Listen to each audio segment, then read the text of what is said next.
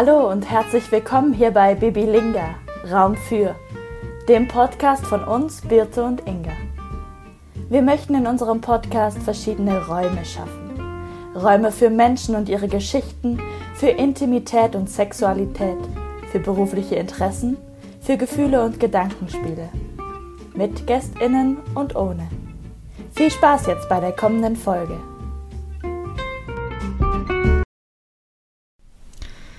Heute sprechen wir über die Krankheit Endometriose.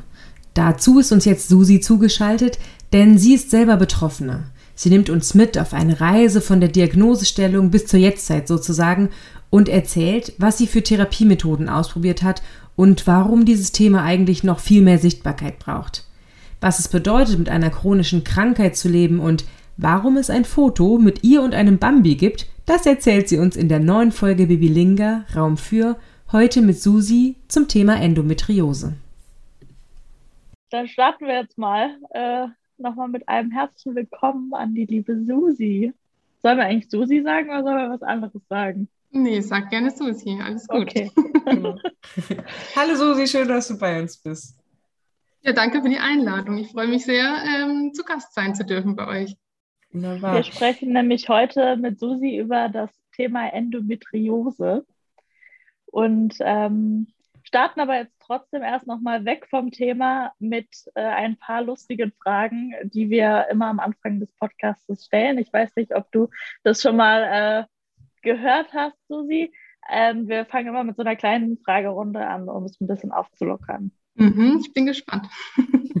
ähm, und unsere Standardfrage zum Einstieg ist, isst du Ananas auf der Pizza, ja oder nein? Nein. Ich enttäusche euch wahrscheinlich gerade, ne? aber ich Nein, ich, ich bin, ich bin äh, bei dir. Wir sagen alle nein und ich bin fast die, fast die Einzige, die anderen. Ich habe letztens auch einen Flammkuchen mit Mango gegessen, war mega. Ja, ja das, Mango ist, ich, das ist auch gut. Ja, Mango wäre auch, da wäre ich auch wieder dabei. Mango okay. finde ich mega. Also Mango auf der Pizza ginge? Würde ich ausprobieren. Würde ich ausprobieren, okay. Kartoffel oder Kürbis? Hm, das ist eine schwierige Frage. Ich sage mal Kartoffel. Aber eigentlich mag ich beides. Wenn du ein Bonbon wärst, welche Geschmacksrichtung wärst du? Ein Pfefferminzbonbon, weil er erfrischend ist. äh, Kindergarten oder Schule? Muss ich jetzt tatsächlich Kindergarten sagen, weil es ja meine Berufsrichtung ist. Ich bin Erzieherin. Ah. Von daher entscheide ich mich für den Kindergarten. Foto oder Video? Wahrscheinlich eher Foto. Mhm. Und Tatort oder Tatortreiniger? Tatort. Bist, Bist du eine, eine treue Tatort-Guckerin? Ähm, ab und zu. Ich muss gestehen, jetzt nicht so kontinuierlich, aber ich finde es eigentlich ganz schön ab und an, ja. Ich gucke es eigentlich nicht. Inga, du, guckst gar keine Krimis, ne, oder? Doch, kann schon mal passieren. Doch, ah, okay. Aber ähm, ich gucke jetzt nicht regelmäßig Tatort. Guckst du sonntags Tatort? Mm -mm. Also früher mal ein bisschen regelmäßiger, aber irgendwie, also ich finde es manchmal, mir ist es zu, also entweder ist es mir zu nah an der Realität, dass ich Angst kriege bei manchen Themen, oder es ist auch manchmal so, ja, so viel Action, wo ich immer denke, jo, dann kann ich auch Stück langsam gucken oder irgendwie. Also, äh, genau. Aber ich mag es manchmal nicht, wenn es so ganz realitätsnah ist. Wenn es so Psychokram ist oder so, dann ist das nicht so meins. Gut. Okay. Susi, ähm, du, das können wir, glaube ich, ja so erzählen, darüber sprechen wir auch. Du hast Endometriose. Genau, Endometriose genau. und nochmal eine abgeänderte Form quasi, Adenomiose. Das ist nochmal eine extra Definition quasi aber tritt häufig auch zusammen auf, ja. Und kannst du was? einmal erklären, was das bedeutet und wo auch der Unterschied liegt zwischen den beiden Diagnosen? Mhm. Also Endometriose ist eine chronische Erkrankung, bei der sich Gebärmutterschleimhaut ähnliches Gewebe außerhalb ähm, des normalen Umfelds quasi verbreitet. Das heißt, es kann verschiedene Organe befallen und ähm, führt dann dort zu Endometrioseherden, so nennt man das. Das sind ähm, ja, kleine Herde, die eben sich ansammeln, die dann quasi zyklisch mitbluten können und dadurch zu Entzündungen und Verwachsungen führen können und eben dadurch die starken Schmerzen quasi verursachen. Und da kann halt alles betroffen sein. Also Bauchfell, Eierstöcke, alles, was so in der, in der Gegend quasi ist. Und es sind aber tatsächlich auch schon Herde in der Lunge von ähm, Betroffenen festgestellt mhm. worden. Also es ist sehr weitgreifend. Genau. Und ich sage mal, also ich betone immer Gebärmutterschleimhaut ähnliches Gewebe, weil es immer noch der Mythos ist, dass es die Gebärmutterschleimhaut ist. Ist aber bewiesen, dass es nicht so ist. Und, und was hat das dann mit der Gebärmutter zu tun? Dass, oder beziehungsweise das bedeutet, auch Männer können das bekommen, wenn es Gebärmutter ähnliches ist? Das würde ja wahrscheinlich durch die Embryologie vielleicht auch irgendwo bei den Männern noch zu finden sein? Ja, also tatsächlich gibt es vereinzelt Fälle. Das ist ähm, nicht so richtig erforscht. Die Endometriose ist ja tatsächlich komplett noch gar nicht richtig erforscht, aber es sind auch schon Einzelfälle bei Männern aufgetreten. Und ja, also kann auch möglich sein. Mhm. Genau. Und ihr hattet noch gefragt, die Adenomiose, was da der Unterschied ist. Mhm. Also Adenomiose ist quasi nochmal eine Extraform der Endometriose, kann beides zusammen, ähm, ja, kann beides zusammenhängen, kann aber auch unabhängig voneinander sein. Ähm, da ist quasi das ganze Thema ausschließlich in, in der Gebärmutter und in der Gebärmuttermuskulatur festgelegt. Genau, also da hat man quasi die primären Probleme in der Gebärmutter. Okay, mhm. okay. Und du hast beide Formen? Genau, beides, ja. Mhm, okay. Und bis wohin hast, haben sich bei dir Herde gebildet? Also so im, im Umkreis der Gebärmutter?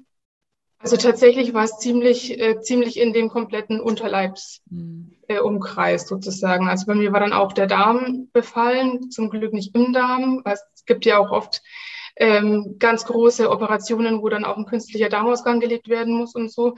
Da haben sie mich darauf vorbereitet damals in der Klinik, aber glücklicherweise bin ich drum herum gekommen und es war nur am Darm. Ja. Also sie konnten es dann entfernen und dann war halt auch noch Blase, Eierstöcke, Bauchfell.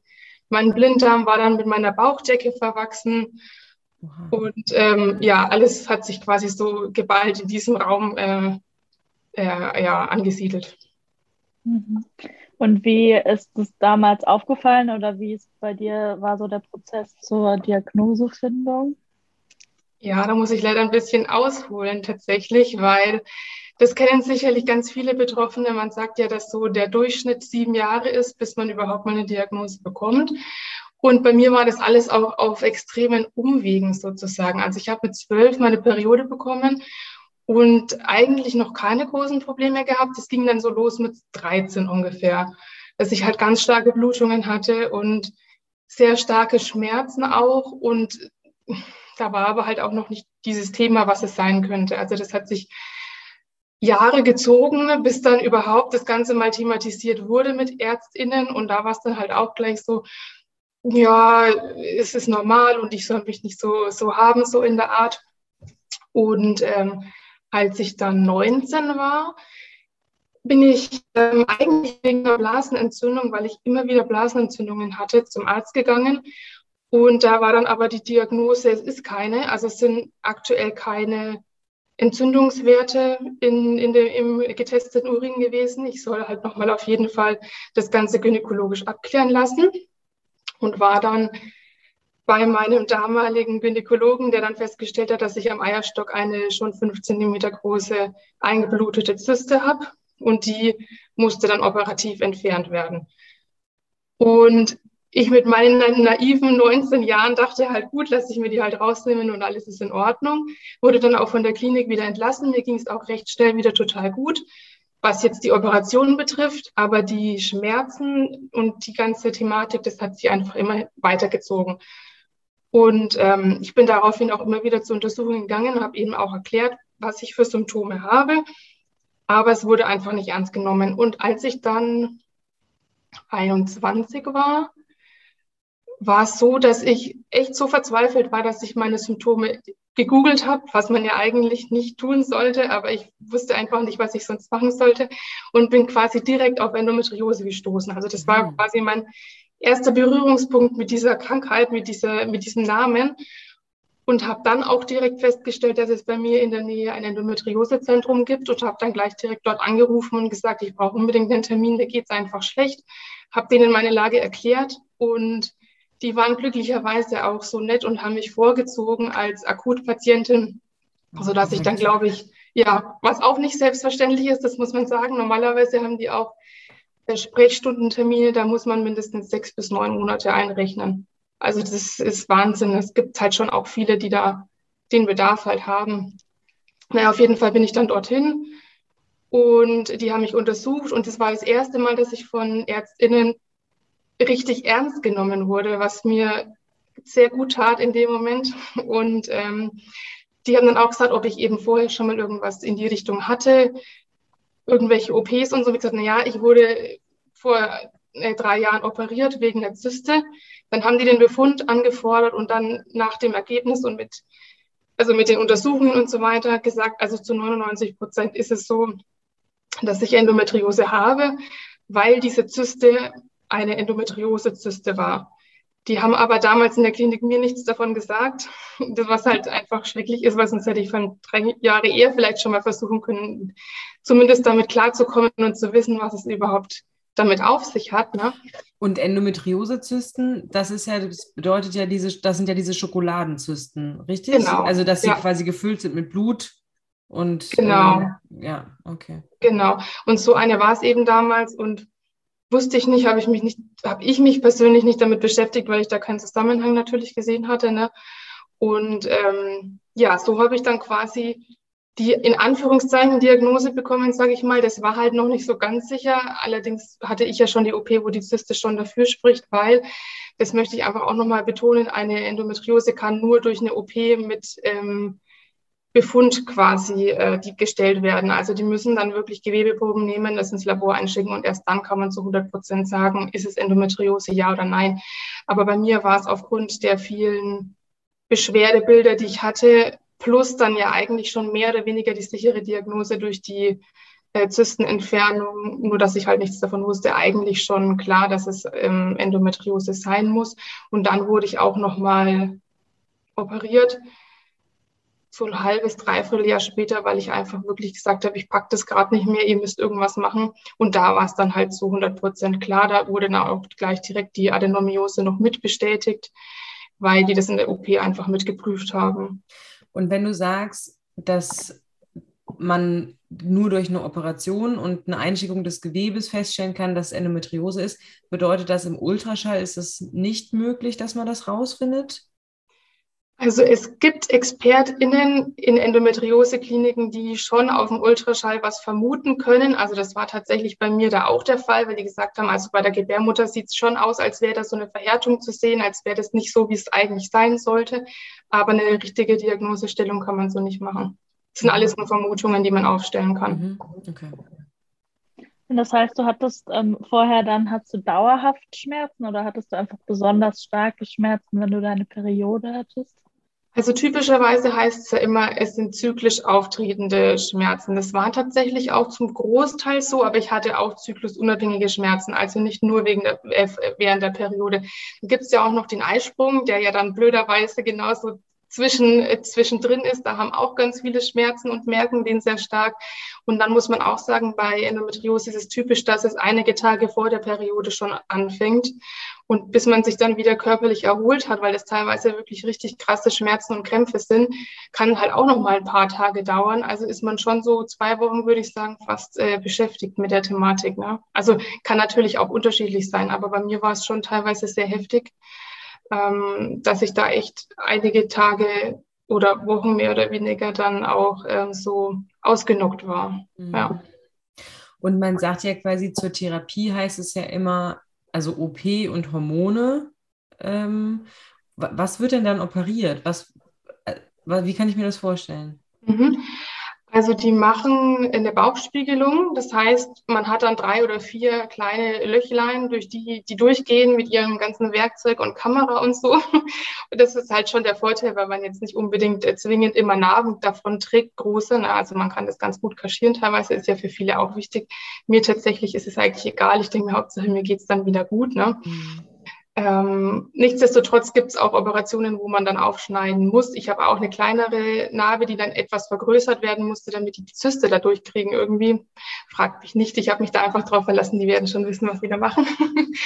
ähm, genau, aber genau, also es ist die Bauchspiegelung, durch die man es feststellt und die gucken dann ganz akribisch, wo sie Verhärtungen oder Verwachsungen und ähm, Endometrioseherde eben finden können und die werden dann auf fachgerechte Art und Weise, sage ich mal, ähm, weggenommen wieder. Also die werden teilweise rausgeschnitten oder verödet. Jetzt bin ich keine Expertin, die Operationen durchführt, deswegen will ich da jetzt nichts Falsches sagen, ne? aber das ist jetzt so das Wissen, was ich bisher mir angeeignet habe. aber es ist ja, sorry, genau, aber es ist ja so und das ist ja der Drucks an der, an der chronischen Krankheit, auch wenn man operiert ist, danach ist es ja nicht weg, richtig? Ja, genau, das ist auch so ein, ja, so ein Ding, was sich leider auch hartnäckig hält. Auch bei ÄrztInnen ist es oft schwierig, weil die dann auch so ungläubig manchmal sind und ähm, so davon ausgehen, dass es nach einer OP gut ist. Und es gibt leider auch Geschichten, wo es nach einer OP erstmal schlimmer ist oder generell schlimmer ist, weil jede OP auch wieder zu Verwachsungen führt oder führen kann. Und ähm, das wiederum begünstigt ja auch die ganze Thematik mit den Schmerzen. Und da können sich ja auch wiederum Endometrioseherde drauf ansammeln sozusagen. Und ja, also ich kann von Glück reden. Bei mir war es jetzt schon so, dass nach den OPs das Ganze schon besser war oder gut war wieder. Aber ich habe auch schon anderes gehört. Und geheilt ist man eben nicht, ja, weil es chronisch ist, genau. Kann halt jederzeit wieder auftreten. Und wie viele Operationen hast du schon? Ich hatte jetzt drei bisher, mhm. genau. Und äh, gibt es noch irgendwelche Alternativen zur Therapie? Also wenn jetzt noch nicht so weit ist, dass man irgendwie operiert, was passiert da sonst so? Ja, also das Typische ist eigentlich, dass eben geguckt wird, ob eine OP notwendig ist oder ob man es noch ohne OP aushalten kann oder möchte. Man will sich ja auch nicht zwingend ständig operieren lassen. Ne? Das ist ja auch der nächste, der nächste Punkt. Auch wenn es einem danach vielleicht besser geht, ist das was, was man schon rauszögern möchte. Ähm, ja, dann ist eigentlich so die typische Antwort, nehmen Sie halt die Pille. Ne? Also es gibt eine Pille, die wirklich zugelassen ist, auch als offizielles ähm, Behandlungsmittel sozusagen. Und äh, drumherum werden auch sonst noch einige andere verschrieben zum Austesten, durchprobieren, wie auch immer. Ja, das ist eigentlich so von ärztlicher Seite aus das, was man als Möglichkeiten kriegt. Und das ist natürlich jetzt nicht wirklich eine super tolle Auswahl, zumal man ja auch muss, dass viele Frauen ja auch keine Hormone nehmen möchten mhm. und gerne irgendwie eine andere Möglichkeit hätten. Aber so von Schulmedizin, schulmedizinischer Seite her ist es ähm, leider sehr schwierig.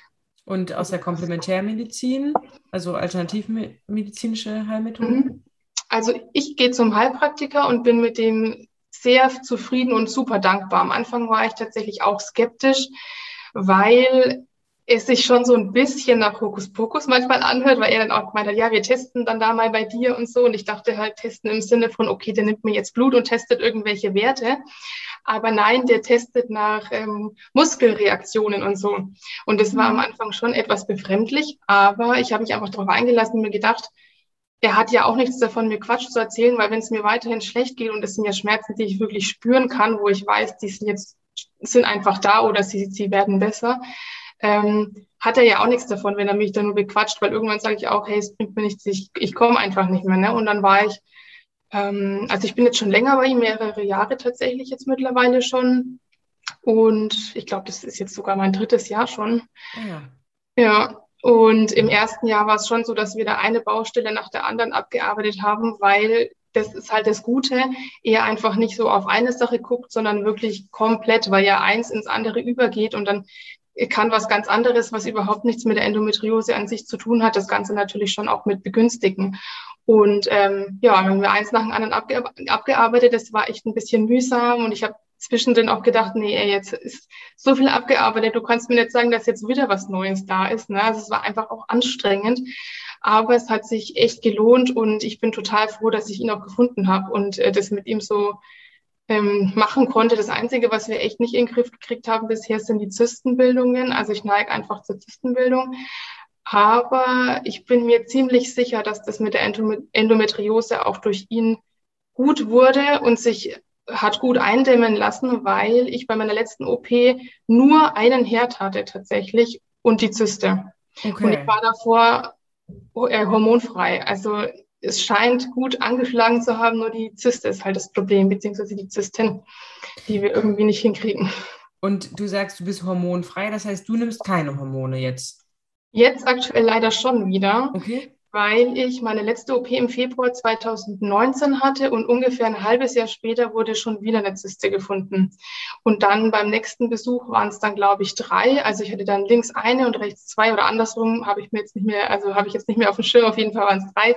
Und ähm, links waren beide auf insgesamt fünf Zentimetern fast schon und rechts die eine oder, andersrum war eben bei vier Zentimetern. Also quasi auch schon wieder so dieses, okay, eigentlich müsste man fast schon wieder operieren. Und da ich ja dann erst ein halbes, dreiviertel Jahr vorher operiert wurde, war das natürlich einfach für mich keine Option.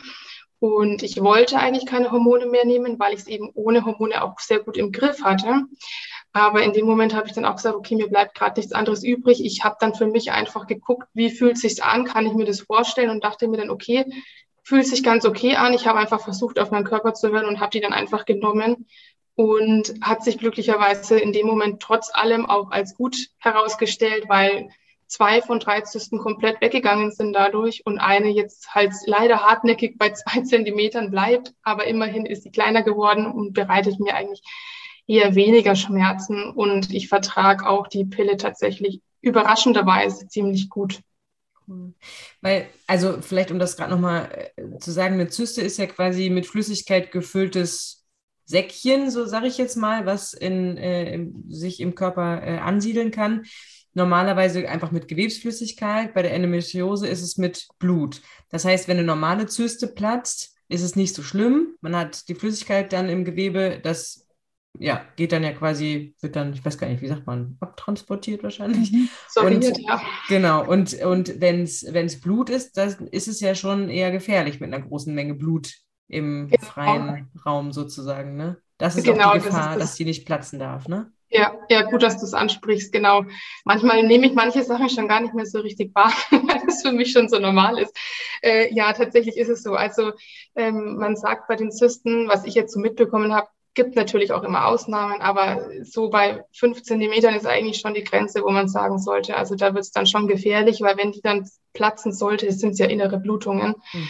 was dann zwangsläufig dazu führt, dass man notoperiert werden muss und ähm, das natürlich auch nochmal größere Baustellen mit sich ziehen kann, zumal wenn so eine Zyste platzt, diese Flüssigkeit ja irgendwo hin muss. Und das ist ja auch keine normale Flüssigkeit, die einfach äh, vom Körper aufgenommen wird, sondern ähm, durch das, dass es ja Blut ist und auch teilweise ja dann ähm, mit diesen Entzündungen und so dann auch kollidiert, na, kann das natürlich auch nochmal zu größeren Problemen dann auch führen. Also selbst wenn die Zysten kleiner sind, ist es nicht immer so unproblematisch. Also das macht auch tatsächlich ziemlich große Schmerzen, wenn so eine Zyste platzt, auch wenn die nur klein ist. Ne? Aber das darf man nicht unterschätzen. Hm.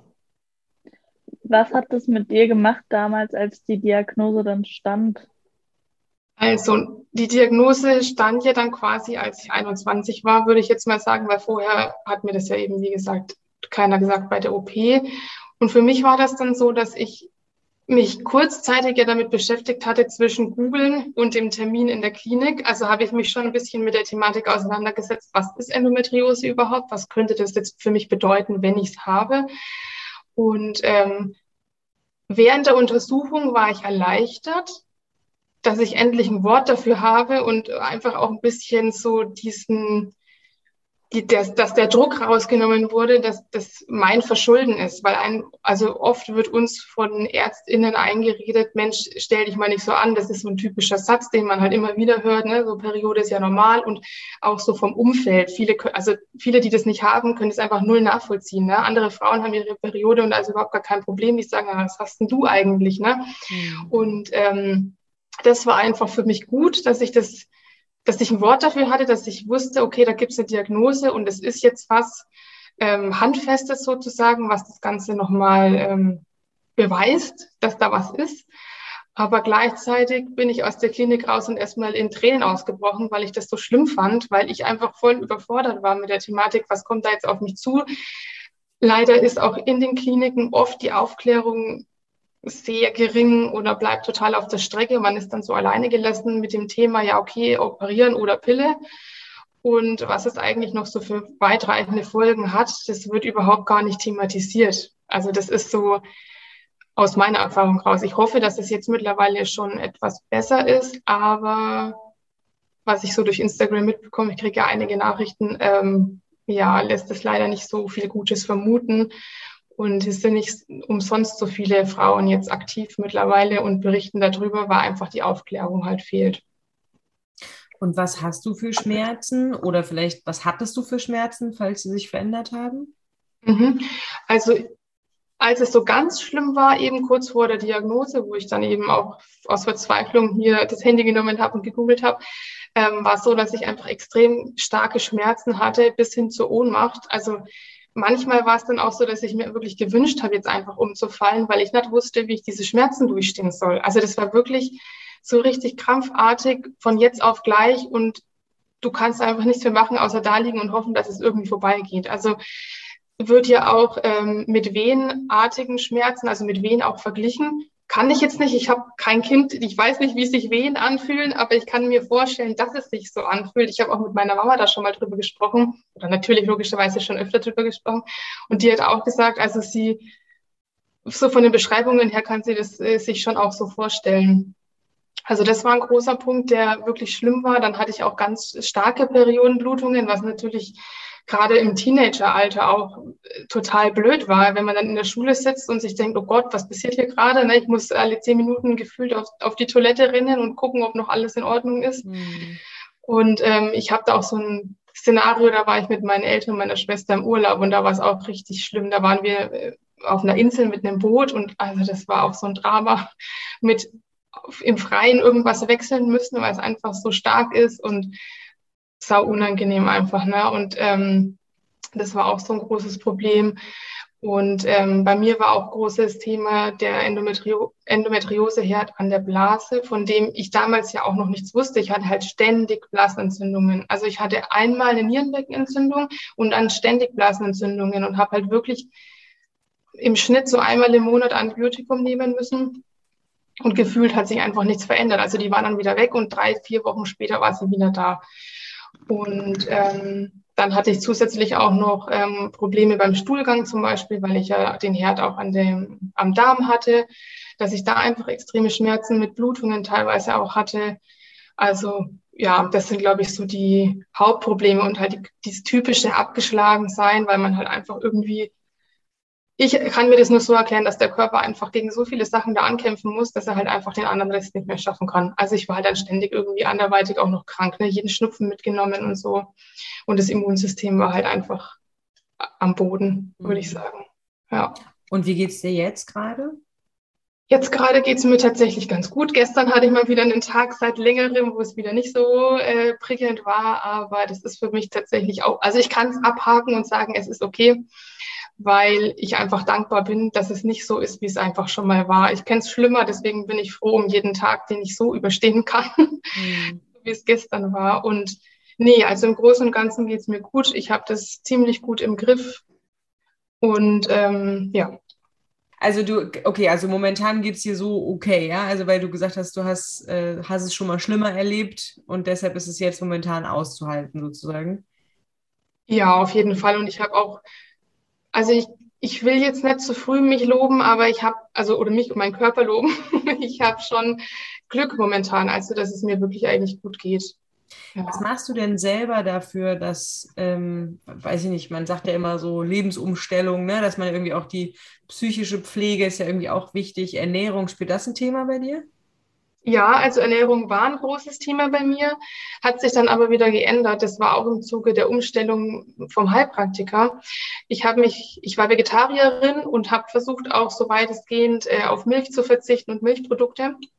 Und dann ähm, ja, kam noch die Thematik, naja, du solltest eigentlich vielleicht auch auf Nacht Nachtschattengewächse aufpassen, also Kartoffeln und so weiter, ne, Tomaten, Auberginen. Und irgendwie hatte ich dann das Gefühl, ich darf gar nichts mehr essen. Also ich hatte das Gefühl, ich, ich, ich weiß nicht, was kann ich überhaupt noch essen? Man sollte auf Zucker verzichten, Alkohol sowieso, Nikotin war kein Thema, weil ich rauche nicht, ne? aber Gluten, äh, Getreide an sich ist auch immer so, also Weizen ist auch immer sehr umstritten, Soja ist auch nicht unbedingt immer so, so klar, ob das jetzt gut oder eher nicht so gut ist. Also hatte ich das Gefühl, egal was ich jetzt esse, ich kann eigentlich fast nichts mehr davon wirklich äh, guten Gewissens zu mir nehmen, ohne mir Gedanken machen zu müssen, oh Gott, war das jetzt schlecht? Wie geht's mir jetzt? Ne? Und ich glaube, das hat bei mir im Kopf auch so viel gemacht, dass es einfach auch zu anstrengend war. Und irgendwann war dann der Punkt, wo ich gesagt habe, nee, also das packe ich so nicht, ich esse jetzt einfach alles wieder. Ich esse einfach wieder alles, aber in Maßen und gucke einfach, wie ich darauf reagiere. Und damit mhm. fahre ich eigentlich auch ganz gut. Und das ist auch interessant, weil ich auch merke, in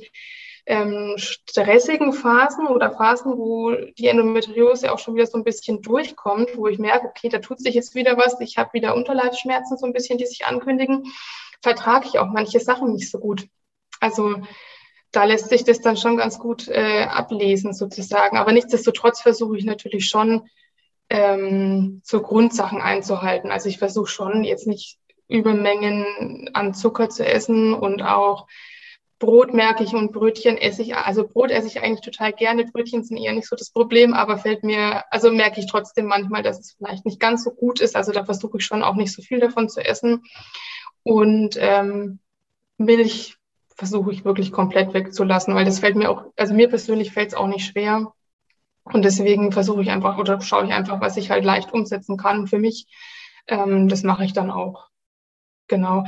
Und du hattest noch gefragt wegen sonstigen Alternativen. Also wie gesagt, ich bin ja mit dem Heilpraktiker jetzt schon mehrere Jahre da dran und wir haben auch viel mit Nahrungsergänzungen tatsächlich auch machen können. Also wir haben immer wieder verschiedene ähm, ja, Mangelerscheinungen, auch teilweise schon ziemlich an der Grenze oder also am schlechten Wert kratzen oder auch wirklich unter der Grenze, was ich aber auch alles gut auffüllen konnte und wieder ähm, so ins Lot bringen konnte. Und da, glaube ich, ist auch ein großer Knackpunkt, weil oft hat man irgendwelche Mängel, die man nicht wahrnimmt. Und das kann wahnsinnig viel ausmachen. Also da haben wir dann wirklich ähm, gut dran gearbeitet. Das mache ich auch immer noch. Und ansonsten versuche ich auch mir bewusst Pausen zu ermöglichen im Alltag. Also ich versuche das alles so ein bisschen zu entschleunigen. Gelingt mir manchmal besser, manchmal schlechter. Aber wirklich bewusst zu horchen, wie geht's mir gerade? Und dann auch ähm, einfach mal innehalten, mal durchatmen, mal baden. Also ich bin eh so ein Badefreak, das hilft mir total gut zu entspannen.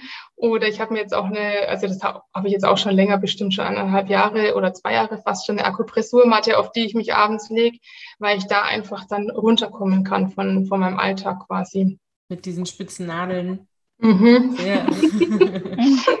Sehr gewöhnungsbedürftig am Anfang, aber die ist wirklich super. Wir haben die auf der Arbeit auch und manche Patienten schwören da drauf, ne? Also sie wollen immer, kann ich doch auf die Matte? Also ich, ich liebe die auch. Ja. Die war echt eine super Investition. Ja, sehr gut.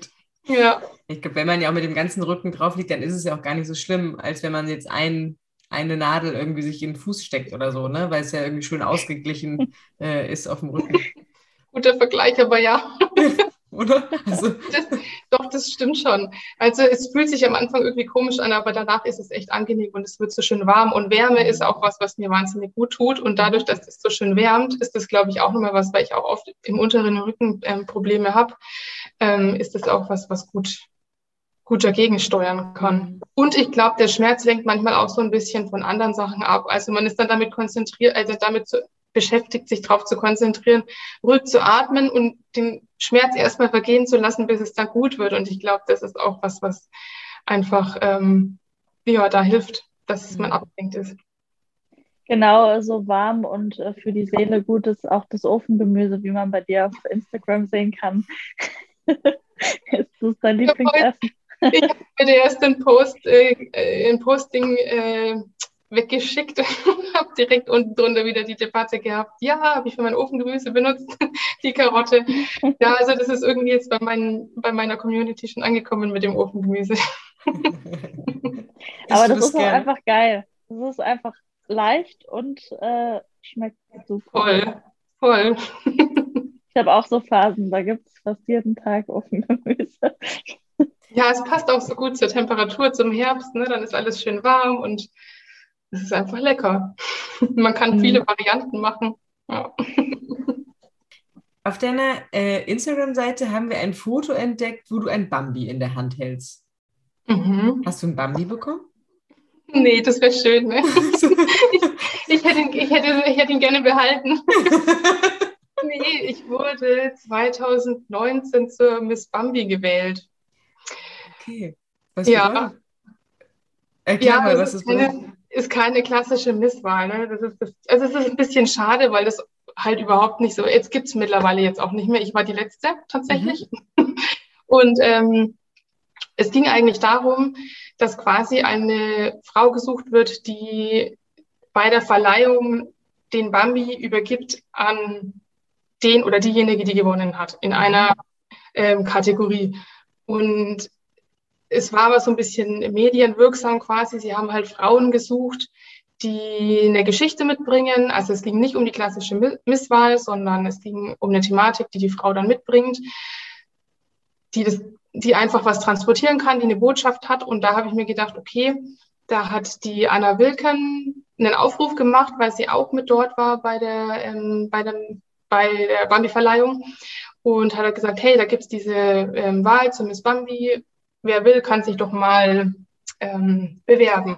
Da dachte ich mir, okay, cool, das mache ich jetzt einfach mal. Und habe mich dann beworben, habe ähm, Bilder eingeschickt und einen Text dazu geschrieben, weil ich natürlich mein Steckenpferd, die Endometriose dafür, ähm, äh, genommen habe, weil ich mir dachte, jede Aufmerksamkeit, die irgendwie auf die Endometriose gelenkt wird, ist äh, gut, einfach für die Aufklärung und ähm, habe das dann auch so ein bisschen verbreitet bei mir in meiner Community und es war krass, weil ich ähm, so viel positives Feedback bekommen habe für diese Wahl und einfach, es war am Anfang so, dass das Publikum quasi, also alle Leute, die halt irgendwie damit in Berührung gekommen sind, konnten quasi wählen und ihre Stimme abgeben.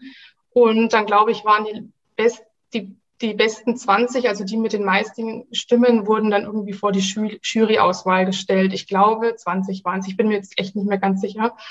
Aber dadurch, dass sich das so krass verbreitet hat und wir untereinander so vernetzt waren, also da hatte ich so viel Support, dass die alle für mich gewotet haben, bin ich echt in diese Jury-Auswahl gekommen. Und dann war das für mich eigentlich so abgehakt, weil das war eigentlich mein Ziel. Dafür habe ich Werbung gemacht. Ich wollte, dass es in die Jury-Auswahl kommt, weil da ziemlich große Namen auch einen Blick drauf hatten in der Jury. Ne? Also da ging es ja um Zeitschriften wie Bunte, InStyle und so weiter und so fort.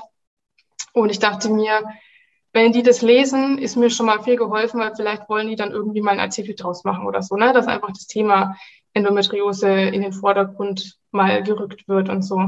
Und damit war das für mich dann auch abgehakt. Und schlussendlich habe ich dann gewonnen und habe das überhaupt nicht, äh, also ich habe damit überhaupt nicht gerechnet, war voll überrumpelt, weil das für mich eigentlich dann schon wieder so abgehakt war. Und auf einmal standen die in meiner Wohnung und haben mich überrascht, dass ich es jetzt bin. Ja, krass. Ja, und so bin ich dann dazu gekommen. Also mit Fernsehteam und allem waren die dann halt in meiner Wohnung gestanden gleich. Ne? Unangekündigt? Ja, Oh, krass, okay. eine Überraschung. Ja, Und dann durftest du ein Bambi überreichen. dann durfte ich einen Bambi überreichen. Und ja, mit allem bekommen? drum und dran. Ähm, den hat Max Giesinger bekommen. Okay, als für? Äh, Publikumsliebling war das. Okay, ja. Mhm. Ach, sehr gut. Ja, das ist sehr interessant. Wir Mhm. haben nämlich, wir haben uns angeguckt, ob sie ein Bambi bekommen hat. Nee, Aber du hast eben gesagt, leider nicht. Würdest du gerne einen kriegen? Ja, aber nicht unbedingt wegen der Verleihung, sondern weil das einfach so eine schöne Auszeichnung ist. Also ich habe den ja in der Hand gehalten, das ist total krass. Der ist einfach größer, als ich gedacht hatte und Mhm. so schön. Das ist so eine schöne Auszeichnung. Also ich hätte hätte ich mitgenommen, ja. Und Als was, was, Dekorationsartikel. genau. Und was sollte auf dem Bambi draufstehen? Warum würdest du einen bekommen wollen? Oh, da habe ich mir noch gar keine Gedanken drüber gemacht, tatsächlich. Auch Publikumsliebling? Ja, warum nicht, ne? Nee, wüsste ich jetzt ehrlich gesagt gar nicht. Inga, hast du einen? Publikums- Nee. Nee? Das Nee. kam ganz Du? schnell. Ja, warum nicht? Ich würde einen holen. Ja, aber wofür? ja, schon Schauspiel, das wäre doch der Oberknaller. Dafür musst du aber erstmal schauspielen. Ja, wieder. das ist korrekt. Aber, ähm, aber das wäre natürlich, also es ist ja schon, glaube ich, schön, wenn das, was man macht oder Menschen irgendwie berührt, wenn das auch eine breite Masse mitbekommt. Also jetzt, jetzt gar nicht, dass man unbedingt einen Preis bekommen will, sondern eher, dass man, dass man eine Message rüberbringt, ne? Was du auch gesagt hast, dass man, dass ein Thema eine Aufmerksamkeit bekommt. Ob das jetzt ein Thema ist, was man in einem Film anspricht oder weiß ich nicht. Äh, es gibt ja auch, ich glaube, es werden doch auch Bambis verliehen für Vereine, Vereine oder für ähm, wie war das denn noch? Irgendwie kriegen auch, manche kriegen auch einen Bambi, die jetzt, jetzt muss ja nicht immer alles nur mit irgendwie äh, ja, Schauspiel zu tun haben. Ne? Fürs Lebenswerk oder Lebenswerk so. Ne? Auch, man ja auch genau. was, oder so bestimmtes soziales Engagement vielleicht. Ja, auch. genau, oder soziales Engagement. Genau, ja. Ja. Also das ist, ähm, ja klar, das ist doch schon toll, wenn, wenn das ausgezeichnet wird, weil man sich besonders eingesetzt hat. Ja, wäre ich auch dabei. Ich möchte ähm, nochmal kurz äh, Stichwort Publikumsliebling ähm, nehmen und damit überleiten zu deinem Instagram-Account, Susi. Ähm, Überleitung. Du, du hast ja äh, mittlerweile dir da eine relativ, eine relativ große Community aufgebaut. Auch ähm, was hat dich denn damals dazu bewogen, zu sagen, hey, ich gehe mit meiner Endometriose jetzt auch an die Öffentlichkeit und betreibe Aufklärungsarbeit? Ja, also ich habe damit 2017 angefangen, weil es bei mir da wieder so eine Phase war, wo es mir richtig schlecht ging, trotz Pille. Und ich einfach gesagt habe, ich will die absetzen. Und ich war dann in so einem Modus drin und mir dachte, das kann nicht sein, dass darüber nicht aufgeklärt wird und ich will den Scheiß nicht mehr nehmen und so rebellisch irgendwie in dem Moment und gleichzeitig total genervt von der ganzen Sache an sich, dass ich mir dachte, ich schreibe da jetzt einfach drüber und habe dann ich glaube, meine ersten Postings waren so Postings, wo ich einfach nur ähm, von mir erzählt habe, wie es mir damals ging mit meiner Diagnose. Also wie kam es dazu und wie ähm, ging es mir dabei? Und dann kam echt schnell so Resonanz, wo ich total ähm, überrascht war, dass dann gerade da schon so viele auf mich zugekommen sind, denen es genauso ging. Und so war das dann irgendwie so ein Selbstläufer, dass ich dann gedacht habe, Mensch, ich möchte da einfach Aufklärungsarbeit leisten, aber mein Hauptziel war eigentlich auch andere, die vermuten, dass sie es vielleicht haben oder vielleicht auch noch gar nicht wissen, was sie da haben, die einfach große Schmerzen haben und auch in so einer Blase schweben und nichts wirklich wissen. Ähm, aber irgendwas da, also irgendwas ist da, was sie nicht greifen können, dass ich die ein bisschen ähm, auffangen kann, beziehungsweise da halt einfach auch helfen kann, dass die sich nicht so alleine fühlen und auch, dass andere Betroffene, die ihre Diagnose schon haben, einen Anlaufpunkt haben, um sich auszutauschen. Da ging es jetzt gar nicht zwingend darum, dass die sich unbedingt mit mir austauschen müssen, sondern auch untereinander. Also ich habe ja dann auch Postings ähm, mit verschiedenen Themen gemacht, dass einfach auch untereinander Kontakte entstehen können. Ne? Und das hat sich echt ja ziemlich äh, schnell in Anführungszeichen auch aufgebaut, dass wir da echt ähm, viele Betroffene waren, die sich super vernetzen konnten und einen ganz tollen Austausch dann auch hatten. Ja. Und ähm, was würdest du jemandem raten, der jetzt gerade so merkt, hey, ich, bei mir stimmt da irgendwas nicht, aber ähm, irgendwie noch nicht sicher ist? Ja, kannst du irgendwie einen Tipp geben, wenn, was so Anlaufstellen sind, außer der Gynäkologe? Ja, also es geht ja vielen so, dass die zur Gynäkologen oder Gynäkologin gehen und da nicht wirklich weiterkommen und dann genauso in der Schwebe sind wie ich damals, dass man eben keine, keine richtigen Benennungen dafür hat. Also ich würde immer empfehlen zu gucken, ob das mit der Endometriose vielleicht übereinstimmen könnte, die Symptome, die man hat. Die sind ja sehr vielfältig und können ähm, viele Facetten aufzeigen, dass man dann gezielt wirklich ins Endometriosezentrum geht, weil das Endometriosezentrum ist zertifiziert und ähm, auch spezialisiert einfach auf die Erkrankung und kann ganz anders darauf ähm, einwirken, beziehungsweise auch ganz anders auf die Äußerungen dann eingehen. Also die haben im Normalfall mehr Verständnis und auch mehr Ahnung und können besser weiterhelfen als normale Ärztinnen. Und ähm, was auch super ist, ist die Endometriosevereinigung Deutschland. Also die haben auf ihrer Internetseite ganz viele hilfreiche Tipps und auch ähm, die Möglichkeit, dass man sich dort beraten lassen kann, auch wenn man kein Mitglied ist. Irgendwann muss man dann Mitglied werden, weil die natürlich auch nicht ewig lang umsonst beraten. Aber man kann eine telefonische ähm, Beratung auch so vorab in Anspruch nehmen und ähm, kann auch da ganz viele nützliche Infos finden, unter anderem zum Beispiel auch verschiedene Kliniken, die aufgelistet sind, die zertifiziert sind, um zu gucken, welches ist denn in meiner Nähe, welches Klinikum. Gibt es da ähm, viele mittlerweile? Das ist eine gute Frage. Also es gibt schon einige, aber immer noch zu wenige. Also wenn ich sehe, dass bei mir ist in Erlangen, also ich, bin, ich komme aus Nürnberg, dann ist in Erlangen eine, in Nürnberg im Klinikum angesiedelt wäre eine, von der ich tatsächlich nicht ganz so begeistert bin, aber das ist nur meine Erfahrung. Kann auch sein, dass andere vielleicht da äh, mehr Glück haben. aber Erlangen finde ich super. Und dann ist das nächste schon wieder Würzburg. Also, und es ist auch ziemlich ähm, ortsabhängig, würde ich jetzt mal sagen. Also es gibt schon viele, die dann wirklich so ein, zwei Stunden fahren müssen, bis sie da die nächste Klinik in der Nähe haben. Das ist schon natürlich eine ganze Ecke, ne?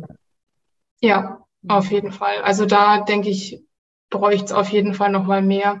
Vor allen Dingen, wenn ich sehe, dass bei uns alleine jetzt ähm, in Erlangen, wie gesagt, sechs bis neun Monate Wartezeit auf die normale Endometriose-Sprechstunde sind. Und ähm, die sind einfach voll. Also die haben wirklich wahnsinnig viel zu tun. Ja, da sieht man auch mal, wie präsent das Thema ja auch momentan äh, auch ist, ne? Also, oder ja. Hast du irgendwie eine Zahl, ähm, jede wievielte Frau das hat? Ich habe da irgendwann hatte ich das mal gehört und das war wirklich viel. Ich weiß aber jetzt gerade nicht mehr. Ja, jede zehnte Frau, also eine von zehn heißt es immer, wobei mittlerweile auch schon vermutet wird, dass es sogar noch mehr sind. Mhm. Ich finde, hm? ich finde das auch krass, wenn man denkt, eine von zehn, weil man so in, in Klassen nur mal reingehen muss oder so, ne? Oder in so ähm, verschiedene ähm, Berufsgruppen oder so, wo halt vorwiegend auch Frauen arbeiten, wo ich mir denke, wow, wenn es jetzt jede Zehnte ist, ähm, dafür ist es so unbekannt und viele wissen einfach überhaupt gar nicht, was es mit Endometriose auf sich hat. Und ich finde, eine von zehn ist eine riesige Zahl. Total. Aber es ist auch so, dass nicht, wenn man es hat, nicht zwangsläufig auch starke Symptome hat. Richtig? Ja, das ist das Tückische, würde ich mal sagen. Mhm. Es ähm, gibt ja verschiedene Stadien, die man in der OP dann auch feststellen kann, aber so ein Stadium sagt auch nichts aus. Ähm, es gibt viele, die ähm, Probleme haben, und fast gar keine Herde haben, also die einfach starke Schmerzen trotz weniger Herde zum Beispiel haben. Es gibt aber auch äh, Frauen, die ihr Leben lang nichts davon merken und erst dann darauf stoßen, wenn sie ähm, einen unerfüllten Kinderwunsch zum Beispiel haben, weil dann wird irgendwann mal auch auf dieses Thema eingegangen und geforscht und ähm, oftmals dann auch eine OP gemacht, um irgendwann mal sicherzustellen, das muss man irgendwie ausschließen können oder eben bestätigen können und dann kommt es erst zum Vorschein. Also das ist wirklich ähm, ganz unterschiedlich. Ja, weil, Entschuldigung, nee, ähm, weil Kinderwunsch und Endometriose ist das was, was sich ausschließt komplett? Nee, es schließt sich nicht komplett aus, aber unfruchtbar sein ist eine Folge von der Endometriose oder oft auch eine ja, Erscheinung, die einfach mit auftritt. Also es geht vielen Frauen so, ja. Und deshalb wird quasi, ich glaube, du hattest das ja auch äh, in einer deiner ersten Posts ja auch geschrieben, dass dir quasi mit 21 damals geraten wurde, wenn man Kinder haben will, dann möglichst jetzt jetzt bald. Und das, also das hört man ja oft, dass wenn eine Diagnose kommt, dann, wenn es noch irgendwie, wenn man noch einen Kinderwunsch hat, dann sollte man jetzt irgendwie loslegen. Aber wenn ja irgendwie, das, ich habe es nicht ganz verstanden, weil doch irgendwie auch oftmals es quasi erst rauskommt, wenn ein unerfüllter Kinderwunsch da ist. Das äh, passt ja irgendwie ich, nicht ne? so ganz. Ja. ja, das weiß ich. Ja, total. Also es ist so dieser Mythos, der so herrscht, dass man nach einer Schwangerschaft geheilt wäre. Also erstens gibt es kein Geheiltsein, weil es chronisch ist. Man kann es immer wieder bekommen. Und ähm, da ist so oft wird dann einfach quasi eine Schwangerschaft dazu genutzt, zu sagen, okay, danach ist es eben geheilt oder besser, weil man ja während einer Schwangerschaft einen anderen Hormonhaushalt hat und dadurch ja seine Periode nicht bekommt. Und quasi, das ist, das, also ist ähnlich wie mit der Pille. Man geht dann davon aus, dass sich die Herde zurückbilden, weil sie keine Nahrung mehr haben, Nahrung im mhm. Sinne von Periodenblut zum Beispiel, dass der dann dazu führt, dass es wieder zyklisch ähm, weiter wachsen kann und dadurch quasi sich die Endometriose zurückbildet und dann weg ist. Aber das stimmt ja nicht. Ne? Wir wissen ja jetzt auch schon, wenn man operiert wurde und die, die sind weg, dann kann es danach genauso wiederkommen. Also auch nach einer Schwangerschaft kann es genauso wiederkommen. Und das zweite Thema ist einfach, dass ich das fahrlässig finde, dass äh, eine Schwangerschaft so als Heilmittel verkauft wird, weil ein Kind einfach kein Heilmittel ist. Also mhm man kann nicht sagen, okay, das ist jetzt so meine, meine, meine Möglichkeit, dass es mir gut geht. Ne? Da hängt ja einfach dann ein Kind, ein Mensch da dran, den man äh, sein Leben lang bei sich hatte, sollte man sich vielleicht dann doch nochmal überlegen. Und ähm, das nächste ist, dass man ja, wie du schon gesagt hast, ne, aufgenommen hast, dass man ja mit Endometriose oft auch schwerer schwanger werden kann und dadurch ja dann nochmal mehr Druck hat, dass man jetzt unbedingt sofort schwanger werden muss, weil sonst werde ich nie wieder schwanger werden und meine Endometriose wird auch ständig, äh, ständig mehr. Und das, glaube ich, macht einfach auch unter Betroffenen einen Riesendruck. Mhm. Ähm, ja, und bei mir war es damals auch so, dass es halt auch null in meine Lebenslage gepasst hat. Also ich war 21, ich habe mir mit sowas überhaupt keine Gedanken, also über sowas überhaupt keine Gedanken gemacht. Mit meinem damaligen Freund konnte ich mir das tatsächlich auch überhaupt nicht vorstellen. Und ähm, ja, also äh, das war für mich dann auch so ein Grund. Und das war auch, glaube ich, was, was mich dann noch mit beschäftigte, als ich eben aus dieser Klinik raus bin, habe ich ja vorhin gesagt, dass ich dann erstmal ähm, weinen musste, weil, das, weil die ganze Last abgefallen ist und ich gleichzeitig so überfordert war, weil ich mir gedacht habe, oh Gott, und jetzt soll ich ein Kind kriegen und eigentlich kann ich gar nicht, weil die Gegebenheiten sind nicht die richtigen, aber was ist, wenn es da nie funktioniert? Und dann geht halt so eine Gedankenspirale an, mhm. die einen dann echt in so ein Loch ziehen kann, wo man wirklich aufpassen muss. Ja, das ist schon ein ganz schönes Brett zu hören mit 21. Äh, jetzt müsstest du sofort ja. am besten Kinder kriegen, so, ne? Ja, und ich bin ja leider nicht die Einzige, ne? Also das geht ja, ist ja heutzutage immer noch so. Und da, mhm. glaube ich, spielt oft auch das Alter für viele äh, ÄrztInnen bei ihren Aussagen echt auch keine Rolle. Mhm. Also wäre quasi ähm, natürlich, ne, während der Schwangerschaft, wenn sich die Hormone verändern, tritt eine Besserung ein, ist im Endeffekt aber ja wie ähm, wenn, du, wenn du die Pille nimmst, dann wird dem Körper ja auch vorgegaukelt, du seist schwanger und in dem Moment tritt auch eine Besserung ein, in den meisten Fällen, oder? Ja, das ist quasi das, was ich jetzt mit der, mit der Pille habe. Also ich habe eine reine Gestagenpille, also Progesteron. Und ähm, ja, die nehme ich im Langzeitzyklus, sodass ich meine Periode gar nicht mehr habe. Und das ist ja das gleiche Spiel. Also im mhm. Prinzip ist es die gleiche die gleiche Sache, auf der es beruht, dass einfach die Hormone sich insoweit ändern, dass sowas halt, also dass halt die Periode einfach stillgelegt wird sozusagen. Und das mhm. bedeutet ja, wenn man in der Menopause ist, dann ist die Endometriose damit dann auch vorbei? Also das ist das gleiche wie mit ähm, Pille und Schwangerschaft und so. Also nur weil man schwanger ist, heißt es das nicht, dass man keine Probleme mehr hat. Also man kann auch in der Schwangerschaft Probleme haben mhm. mit der mhm. Endometriose. Das Gleiche ist mit der Pille, die schlägt auch nicht bei jeder an. Also manche haben trotzdem noch Symptome und, und Schmerzen. Kann sein, dass es das auch stilllegt, aber nicht austrocknet, so wie sich die Ärzte wünschen würden. Ähm, und so ist es bei der Menopause auch. Also bei vielen hilft das Ganze und geht zurück, aber es ist auch nicht gesagt, dass es damit dann äh, aufhört. Das ist das Gleiche auch wie ähm, Gebärmutterentfernung. Also das kann auch eine Option sein, aber ähm, die Endometriose kann trotzdem noch da sein und weiter wachsen. Das ist leider auch kein hundertprozentiges, ähm, ja, keine hundertprozentige Erfolgstherapie. Hm.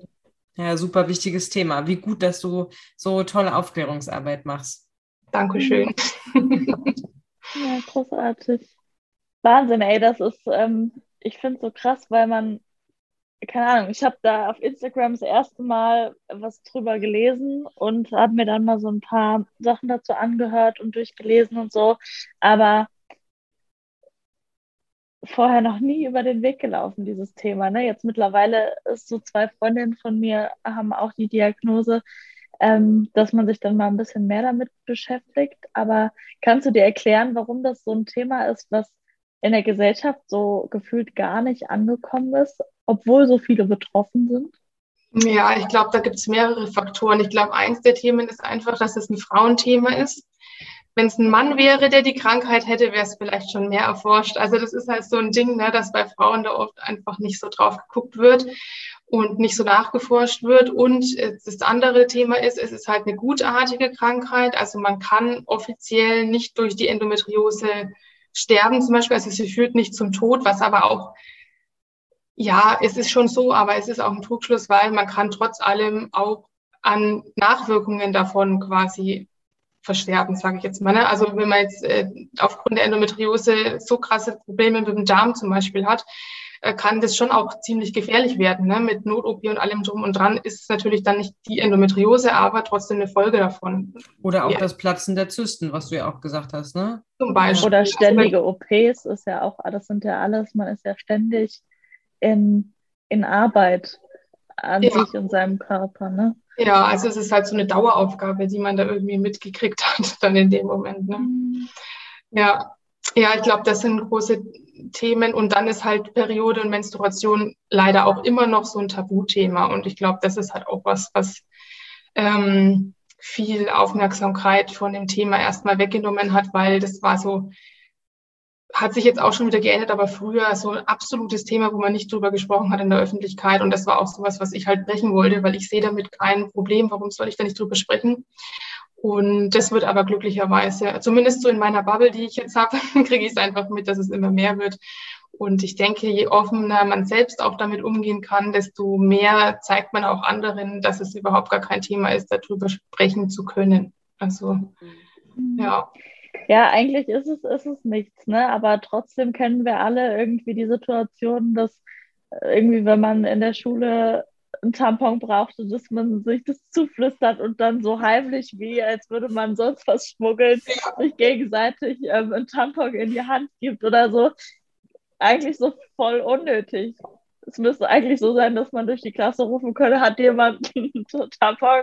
Ja, oder bestenfalls gibt es einfach auch welche auf den Toiletten, ne? Das wäre ja auch genau. schon mal schön, ne? Ja. Ja. Ich finde da auch mal die Kommentare so krass. Ist es Kerstin Krasner, glaube ich, irgendwie auch irgendwie auf, äh, auf Instagram oder so, die ja irgendwie auch oftmals so, viele andere ja auch Sachen posten, die Männer, manche Männer natürlich nicht alle, um Gottes Willen, aber darauf reagieren, wenn es bedeutet, ähm, kostenlose Tampons auf Toiletten, als ob und dann irgendwie, ja, da müssen wir jetzt aber irgendwie auch kostenlose Kondome kriegen, wo ich denke so, ähm, stopp gerade. Das kann man sich nicht so richtig aussuchen, warum wir die Tampons brauchen. Ja. Also, ja. Also. ja. Das ist lustig, weil ich jetzt auch schon ähm, am Wochenende ein Reel dazu äh, vorbereitet habe, mhm. noch nicht gepostet, aber mhm. vorbereitet habe, weil ich eben auch diese Thematik aufgegriffen habe und da war es auch so dieses, ähm, ja, wir als Männer brauchen dann den Rasierer, wo ich mir denke, ja, genau.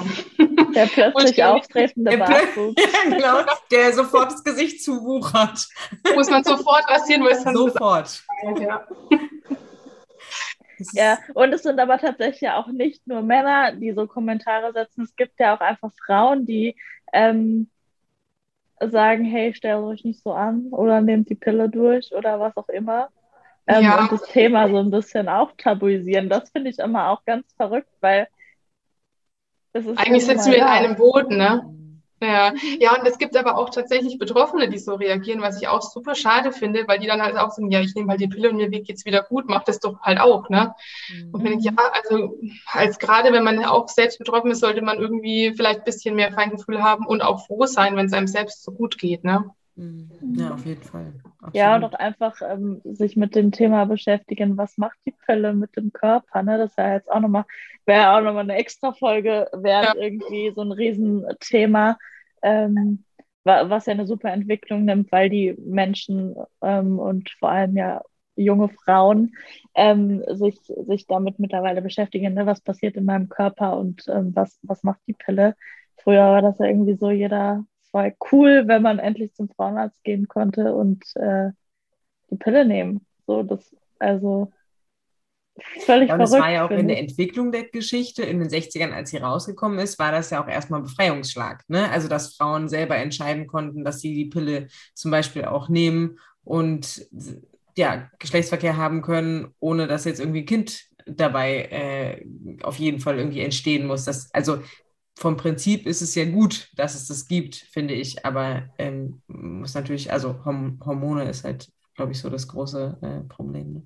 Ja, man darf es aber auch nicht verteufeln. Also ich finde es mhm. auch schwierig, weil oft auch so Diskussionen aufkommen, ähm, ja, die Pille ist total schlecht und man sollte die gar nicht nehmen und eigentlich so, gehört es verboten und so weiter und so fort, wo ich mir denke, nee, also es gibt da halt, finde ich, kein Schwarz oder Weiß, weil es gibt einfach auch viele Betroffene. Mich kann ich jetzt gerade aktuell mit einschließen, die einfach auch einen Nutzen davon tragen. Und dann ist es mhm. einfach, irgendwas musst du tun, du musst irgendeine Entscheidung für dich treffen. Und wenn es halt dann gerade die Entscheidung ist und es dir damit aber halbwegs gut geht oder du ähm, das heißt ja leider auch nicht, dass es einem damit immer gut geht, aber man hat ja vielleicht trotzdem zumindest eine Verbesserung. Dann nimmt man vielleicht dafür andere Sachen ähm, in Kauf. Ich zum Beispiel hatte jetzt ziemlich krassen Haarausfall, hat kein anderer außer mir gemerkt, weil ich glücklicherweise ziemlich viele dicke Haare habe.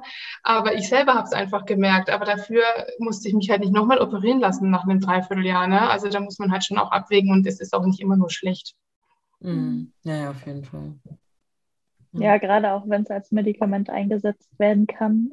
Ähm, das ist ja auch nochmal eine ganz andere Nummer irgendwie, ne? Ja. Es, ja, es gibt, jedes Medikament hat ja Nebenwirkungen zum Beispiel, ne? Also das ist ja, ähm, da kann man ja an, anfangen bei ganz klassischen Schmerzmitteln oder so, ne? Also das ist ja ähm, hm. ja. Na gut. Ja, spannend. Vielen Dank, liebe Susi. Sehr gerne. Genau. Vielen Dank, dass du uns da mitgenommen hast und so viel auch von dir ähm, erzählt hast und preisgegeben hast. Ich ja. freue mich auch total, dass ihr ähm, das Thema aufgegriffen habt, dass es jetzt doch irgendwie so Wellen schlägt und immer mehr aufmerksam werden und dass ihr es als so wichtig erachtet habt, euren Podcast auch dann ja, mit dem Thema zu füllen.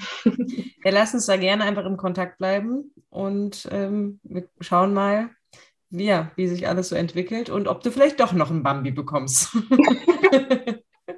ja, ja, das geht spätestens dann, äh, muss ich irgendwie, muss ich mir was überlegen, ja. vielleicht, Birte, dann könntest du dich zum Miss Bambi bewerben. Und ja, aber es geht ja nicht mehr offensichtlich. Ja, wenn ich ja, wenn, also Bambi spätestens, wenn, wenn ich einen Bambi bekomme, dann organisiere ich da was. okay, das ist ein Wort. Super. Vielen Dank, dass du bei uns zu Gast warst. Vielen Dank.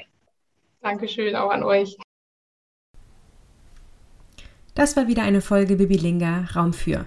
Schön, dass ihr dabei wart.